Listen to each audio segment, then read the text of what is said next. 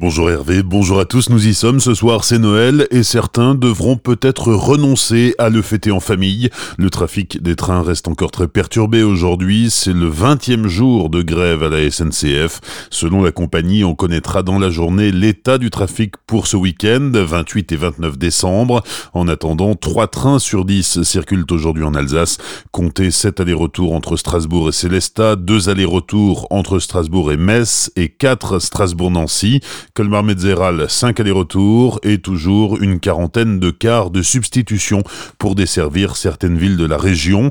Sur les grandes lignes, 10 allers-retours sont assurés aujourd'hui entre Strasbourg et Paris, 2 allers-retours Strasbourg-Marseille et un Strasbourg-Lille.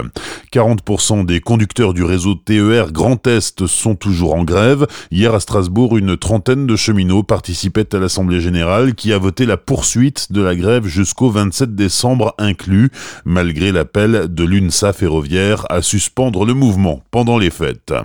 Un 23e cas de légionellose découvert à Strasbourg. L'enquête des services de santé n'a toujours pas permis d'établir l'origine de cette contamination, mais depuis début novembre, 23 cas ont été recensés dans l'ouest de l'agglomération de Strasbourg. Deux patients sont décédés. Depuis le début de l'année, nous en sommes à 72 cas, dont 7 mortels, dans le seul département du Bas-Rhin. Deux mois de prison ferme et dix mois avec sursis pour un homme violent qui s'en prenait à sa femme et à leurs deux enfants. Âgé de 42 ans, il comparaissait hier devant le tribunal correctionnel de Colmar. Il nie les violences tant sur sa femme que sur ses deux enfants. Pour autant, le procureur le présente comme un tyran domestique déjà condamné il y a deux ans à deux mois avec sursis. L'homme a l'interdiction d'entrer en contact avec sa femme. Elle demande le divorce. Cette année, à Colmar, environ un millier de femmes ont porté plainte pour des violences subies de la part de leurs conjoints. Un Célestadien de 48 ans blessé dans un accident hier matin à Kinsheim. Deux voitures sont entrées en collision vers 9h sur la route menant à la Valerie des Aigles. Le Célestadien a été légèrement blessé et évacué vers l'hôpital de Célestat. Dans le véhicule arrivant en sens inverse, un jeune de 19 ans qui s'en tire bien, mais avec une amende de 135 euros et 4 points retirés du permis de conduire.